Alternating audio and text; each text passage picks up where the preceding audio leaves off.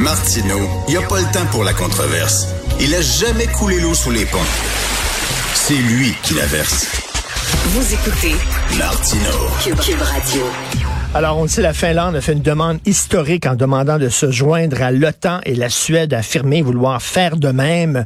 Euh, finalement, c'est le cauchemar de Poutine. Hein. Il a poussé finalement ces deux pays qui étaient neutres. Il les a poussés dans les bras de l'OTAN. Et là, euh, la Russie n'est vraiment pas contente et on dit qu'on va réagir. Nous allons parler avec M. Michel Roche, professeur à l'Université du Québec à Chicoutimi, spécialiste de la Russie post-soviétique. Bonjour, M. Roche. Bonjour, M. Martin. Alors, ben ça, ça va être vu comme une provocation par Poutine, ça. Oui, mais euh, on s'y attendait hein, en Russie. Euh, la chose avait, avait déjà été annoncée euh, dès, dès l'invasion de l'Ukraine là, vers le 24, 25, 26 février, dans ce coin-là, là, qu'il y a eu ces réactions-là là, du côté de la Finlande. Donc, c'est, un peu, euh, bon, pour nous, c'est, c'est une nouvelle récente parce que l'annonce, elle est maintenant officielle, mais euh, la chose avait déjà été en partie digérée par les autorités russes. Est-ce que si euh, s'il n'y avait pas eu la guerre en Ukraine, l'invasion de l'armée russe en Ukraine, est-ce que la Finlande serait restée neutre? Est-ce que c'est pas justement une, c'est pas Poutine lui-même qui a poussé la Finlande et la Suède par après dans les bras de l'OTAN?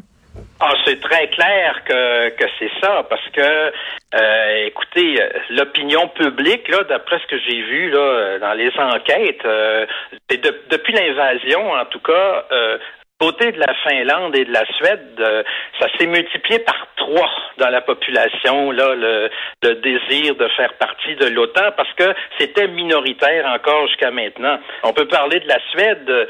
La Suède n'a jamais appartenu à une alliance militaire depuis deux siècles. Alors on peut comprendre que ça prenait, euh, ça prenait un événement majeur là pour opérer une rupture pareille. Alors, ça va être quoi euh, les, euh, les réactions possibles de la Russie? Ben, là, d'abord, euh, Poutine, ce qu'il a dit, c'est que ce n'est pas une menace directe à la sécurité du pays, mais que leur adhésion va entraîner une réponse. Alors, on comprend un peu par cette phrase-là qui minimise dans l'immédiat l'impact de euh, la décision qui a été prise euh, par les deux pays. Mais pourquoi est-ce qu'il minimise euh, l'impact? Ben, C'est surtout parce que actuellement l'armée russe apparaît, je dis bien apparaît faible en Ukraine aux yeux de l'opinion publique. Alors, il veut montrer qu'il n'a pas peur en disant, ben, c'est pas parce que là, la Finlande, la Suède adhèrent là que euh, c'est la fin euh, du monde pour nous. Alors, c'est un peu comme si euh, bombait le, torse, mais c'est aussi parce qu'il n'a pas les moyens d'imposer une réplique immédiate. Mais à moyen terme, euh, on doit s'attendre à, une remilitarisation de la frontière. Et euh, l'ancien président et premier ministre, Dmitri Medvedev, il a dit qu'il ne sera plus question d'un statut non nucléaire de la Baltique. L'équilibre doit être rétabli. Bon, ben, il oublie quand même de rappeler que dans l'oblast de Kaliningrad, qui est au bord de la, de la Baltique, euh, à ce qu'on sache, euh, les missiles nucléaires ont jamais été retirés de l'endroit. Euh, théoriquement, si la Finlande et la Suède sont membres de l'OTAN, est-ce que ça veut dire que théoriquement, l'OTAN pourrait, les pays de l'OTAN pourraient mettre des missiles dans ces pays-là, en Suède et en Finlande? Bon, ben, théoriquement, ils pourraient mais euh, ce serait certainement jouer un jeu euh, très dangereux que d'agir de cette manière. D'ailleurs, c'est ce que disent les Russes. C'est pas l'adhésion en soi à la Finlande, de la Finlande et de la Suède à l'OTAN qui leur pose problème. C'est le fait que la, les, les, les deux pays, euh, justement, équipes de missiles nucléaires, de systèmes offensifs, euh, défensifs, etc., qui pourraient constituer une menace pour euh, la Russie. Donc, le fait d'être membre de l'OTAN, ça n'implique pas une telle chose. Par exemple, dans les républiques baltes, on n'a pas installé là, de, de missiles nucléaires, même si on fait partie de l'OTAN parce qu'il faut quand même tenir compte des besoins de sécurité des autres. On peut se rappeler, hein, Cuba, hein, c'est ça. Euh, l'Union soviétique avait installé en 62 euh, des missiles nucléaires, mais quand quand ils l'ont fait, c'était parce qu'ils savaient qu'ils pouvaient plus bluffer au sujet de leur puissance nucléaire qui était très inférieure à ce qu'ils prétendaient, sans compter qu'il y avait euh, les États-Unis avaient installé des missiles nucléaires en Turquie et près de l'Union soviétique. Alors, euh, finalement, on s'est entendu de la manière suivante. On a évité la guerre en, démantelant ce qui avait été installé à Cuba et en acceptant, évidemment de, mauvais gré, euh, que Cuba ferait désormais un pays euh, allié de l'Union soviétique. Je ne veux pas euh, justifier euh, Poutine, absolument pas, mais bon, est-ce que ce n'est pas normal qu'un pays veuille des, une zone tampon? on l'a vu, bon, Cuba, c'est quoi? C'est à 90 kilomètres des côtes américaines à peu près, là. C'est mm-hmm. plus près des côtes américaines que Québec est éloigné de Montréal. les, les Américains n'ont pas trouvé drôle d'avoir des missiles si près de chez eux, là. Ben écoutez, moi, c'est un argument que, que je soutiens euh, depuis fort longtemps. Hmm.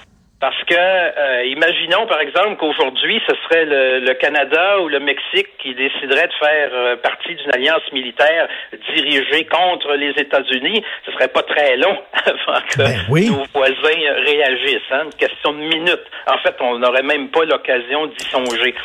Alors euh, oui, euh, ça c'est ça c'est une réalité et, ça rappelle euh, et ça rappelle quand même qu'à l'époque de la guerre froide, les deux camps faisaient faisaient preuve d'une bien plus grande prudence que ce n'est le cas actuellement.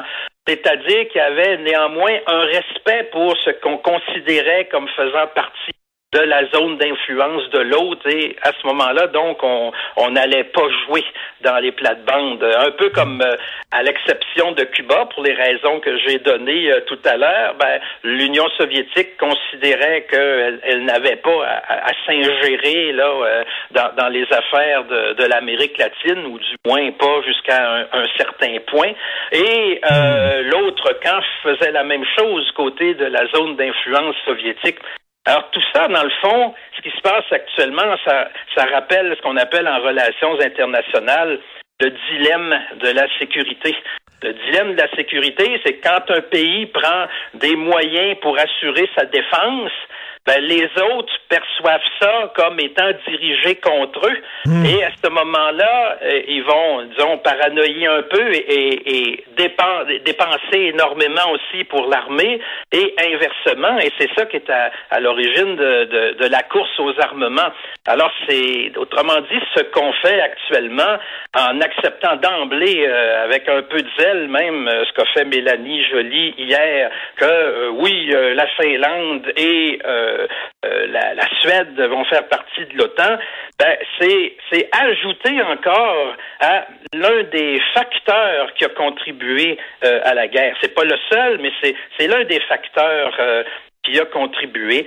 C'est-à-dire que on, génère finalement chez les Russes une méfiance hmm encore plus grande. Et cette méfiance là ben ça fait que on, on agit avec une hostilité toujours plus grande envers le, monde euh, occidental et, euh, et ça ben ça rend ça rend encore plus efficace le discours de Poutine auprès de sa population parce qu'il peut leur dire ben regardez euh, la, la, preuve que que tout le monde cherche à nous isoler à nous faire du mal regardez l'OTAN prend de l'expansion alors que le pacte de Varsovie lui a été démantelé en 1990 hmm.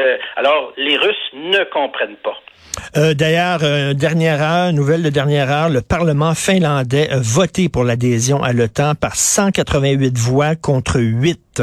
188 voix pour, 8 contre. Ça ne vous étonne pas, le résultat de ce vote?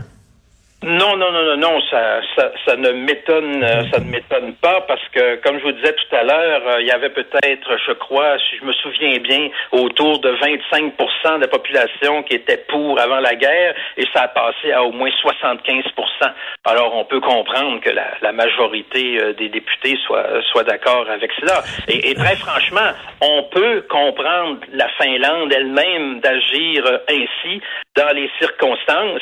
C'est juste que dans le cadre d'une stratégie plus globale par laquelle on voudrait mettre fin au conflit, ben c'est peut-être pas le, meilleur geste à faire. Tout à fait. Euh, là, ça veut dire que bon, euh, ils ont voté pour, donc j'imagine les, les, Russes sont promis une réaction. J'imagine que ça va être dans les dans les prochaines heures là. Non, je, je, ne pense pas parce que, comme je vous disais, euh, on, on, on, sait depuis quelques mois que c'est ce qui va arriver. Ok? Euh, je me souviens en, en 2016, euh, Poutine avait rencontré son homologue euh, en Finlande et euh, avait, dit que c'était vraiment une, très bonne chose que ce pays soit, toujours neutre et, que pour maintenir de, bonnes relations entre les deux pays, ben, ce serait très bien que les choses se poursuivent en l'état. Ben, bon, qu'est-ce qu'ils ont maintenant Qu'est-ce qui va se passer? Ben, D'abord, ils ont coupé l'électricité à la Finlande. Ça, ça a été le, premier geste parce que la Russie exporte l'électricité. Alors la Finlande a compensé par des, importations euh, du côté de la Suède, si je me souviens bien. Mais, euh, mais pour le reste, en ce moment, il n'y a absolument pas les moyens de euh, remilitariser à outrance euh, la frontière avec la Finlande. Il y a beaucoup trop à faire là du côté de l'Ukraine. Euh, écoutez, je vais faire une métaphore boiteuse, ça ne concerne que moi, mais vous allez comprendre où je m'en vais. Il y a plusieurs années de ça, j'avais interviewé un jeune garçon de Québec qui avait poursuivi le zoo de Québec en fait, parce qu'il était allé près de la cage des ours et il avait entré son doigt dans la cage de l'ours et l'ours, bien sûr, a mangé son doigt. Alors, il avait poursuivi le zoo de Québec. Et euh, est-ce que, est-ce que en, courtisant l'Ukraine, en disant vous allez euh, faire partie euh, de de notre bloc, en attirant la Finlande et la Suède, est-ce qu'on ne met pas justement le doigt dans la cage de l'ours? Ben, non seulement non, seulement c'est cela qui risque de se produire, mais en fait, l'ours a déjà commencé à manger. c'est ça parce que l'Ukraine, c'est ça qui est en train de se produire euh, carrément. Et il faudrait aussi ajouter à ça toutes les considérations euh, euh, euh, au niveau mondial, parce que les, conséquences sont très, très graves. Vous savez, euh, au début, euh, juste avant la guerre, le 23 février, OK, le prix du Brent, c'est-à-dire le pétrole de la mer du Nord, était à 89 dollars. OK? vendredi dernier, je donnais une conférence, j'ai vérifié, c'était rendu à 109 dollars. Et ce matin, je suis encore allé voir, et là, c'est 115 dollars le baril. Donc, une hausse de 26 dollars. Et c'est ce qui fait que finalement, ben, d'un côté, il y a encore plus d'argent que la Russie retire de ses exportations de pétrole parce qu'elle ne baisse pas aussi vite que le prix euh, monte. Mais surtout, ça fait augmenter les prix de l'énergie un peu partout dans le monde. Ça a un impact euh, direct sur euh, le prix des aliments euh, et donc sur le pain et le mm, mm, beurre. Mm. Euh, et, et, donc tout ça risque d'engendrer beaucoup de tensions sociales à l'échelle mondiale. Puis si on ajoute à ça que l'Ukraine et la Russie assurent 30 commerce mondial euh, du blé, euh, 20% du commerce mondial du maïs, un tiers du commerce mondial de l'orge, ben, il y a des pays, il y a 14 pays d'Afrique qui dépendent au moins à 50% des importations russes et ukrainiennes. Et là, euh, j'ai appris euh, hier soir, je pense, que l'Inde, cette année, qui est un gros exportateur, ne sera pas en mesure, à cause de sécheresse là-bas, euh, d'assurer ses exportations habituelles parce qu'elle va avoir juste ce qu'il faut pour nourrir ces quelques 1 milliard 400 millions d'habitants. C'est donc dire que euh, en, laissant le conflit comme ça euh, s'étirer, en mettant, disons, des, comme le font les États-Unis, 40 hmm. milliards de hmm. dollars en envoi d'armes et d'aides de toutes sortes à l'Ukraine, plutôt que de mettre euh, des, des, sommes euh, aussi considérables pour entreprendre des négociations à l'échelle internationale pour résoudre le conflit, ben, le prix à payer euh, risque d'être très, très élevé. On le verra pas forcément aujourd'hui, mais quand les, les réserves vont commencer à s'épuiser dans le courant de l'automne ou probablement plus de l'hiver prochain, ben, faudra pas, faudra pas s'étonner là de, de voir des feux allumés un peu partout. Et M. Michel Roche, en terminant euh, rapidement, là, Zelensky est furieux contre Emmanuel Macron parce qu'Emmanuel Macron a dit, ben, il est peut-être temps euh, en Ukraine que vous envisagiez de céder certains territoires. Là, et euh, Zelensky a dit, il est hors de question qu'on cède des territoires à un pays qui nous a agressés. Qu'est-ce que vous pensez de, de la réaction de M. Zelensky? Est-ce que c'est de l'entêtement ou au contraire, il a parfaitement raison? Je dirais que c'est légitime de vouloir conserver euh, les territoires. N'importe quel dirigeant euh, réagirait certainement de la même manière. Mais euh, je pense que ce qu'il faut faire ressortir actuellement, c'est qu'il y a des informations très contradictoires au sujet du rapport, euh, des, du rapport de force sur le terrain. Il y en a qui parlent de, progression euh, de l'armée euh, ukrainienne et, donc que la victoire est possible. Zelensky l'a dit il y a quelques jours, là, ben, il, il a même dit qu'avant la fin de l'année, ils vont avoir vaincu l'armée russe. Et ça, ben, c'est aussi véhiculé euh, du côté euh, de hmm. la présidence euh, aux États-Unis. Et donc, c'est ce qui explique en, bonne partie que on croit, on, on, on, croit qu'il n'y a pas de concession à faire. Sauf que il y a, y a, y a bien d'autres spécialistes qui disent que c'est pas vrai. C'est vrai que la Russie, bien sûr, fait face à une résistance acharnée sur le terrain, mais trop souvent l'information que que nous avons de, ce qui se passe, ben, ça provient du camp ukrainien et puis on peut comprendre évidemment c'est l'intérêt de n'importe quelle armée de toujours maximiser ses gains et de minimiser euh, les gains de l'adversaire. Mais il y a bien des, des analystes et quand je parle d'analystes, je ne parle même pas d'analystes russes parce qu'on on sait jamais quand on dit euh, la vérité euh, ou pas, mais il y a énormément de spécialistes des questions militaires aux États-Unis unis en Europe aussi, ils disent que c'est euh, virtuellement euh, impossible, en tout cas hmm. improbable, que euh, les, la Russie finisse par lâcher le Donbass. Et puis là, aujourd'hui, ce matin, ben, on, nous annonce que l'armée ukrainienne là vient de, de quitter Mariupol. Alors Mariupol est une ville maintenant conquise par l'armée russe ce qui fait que euh, le passage terrestre entre le Donbass et la Crimée est maintenant pratiquement assuré. Hmm, OK, on n'est pas sorti du bois. Merci pour vos propos éclairants. C'est toujours intéressant de vous parler. Euh, Michel Roche, professeur à l'Université du Québec à Chicoutimi, spécialiste de la Russie post-soviétique. Bonne journée, merci. Merci, au revoir. Merci.